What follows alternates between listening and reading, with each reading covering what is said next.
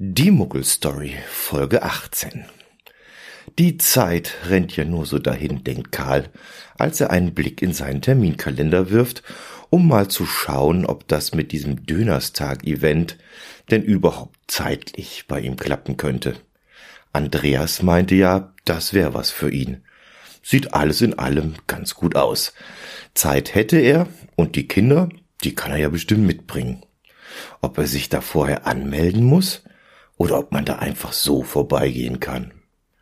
Zum Glück ist heute Elternabend in der Schule und wie es aussieht, gehen Peter und Karl danach sowieso noch auf ein Bier in die Wirtschaft.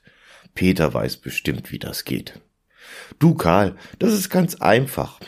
Wenn das ein offizielles Event ist und wenn's gelistet ist, kannst du einfach ein Will Attend hinterlassen. Das heißt in dem Fall so viel wie ich werde vorbeischauen und damit bist du sowas wie angemeldet.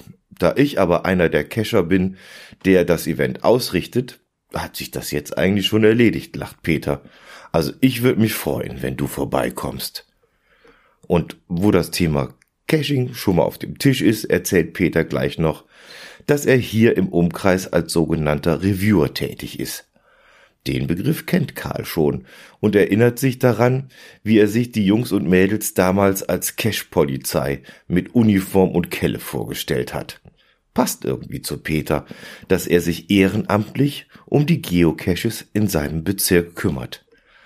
Karl könne gerne am Wochenende mitgehen, wenn Peter eine Runde durch den Wald macht, um die ein oder andere Dose zu überprüfen sind auch keine T5er dabei, hat Peter gesagt, und Karl könne die Kletterausrüstung und den Taucheranzug daheim lassen.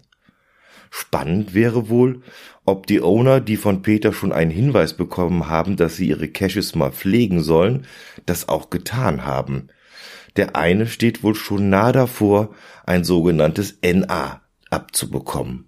NA? fragt Karl.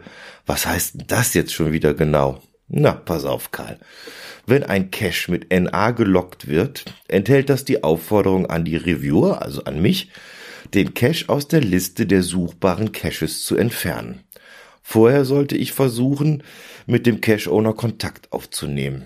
Gründe für so eine Archivierung sind zum Beispiel grobe Regelverletzungen oder ausbleibende Cache-Wartungen. Archivierung aufgrund mangelnder Pflege werden in der Regel durch den Reviewer einige Wochen vorher angekündigt und lassen sich gegebenenfalls auch rückgängig machen. Benachrichtigt hat Peter den Cash-Owner schon vor gut drei Wochen.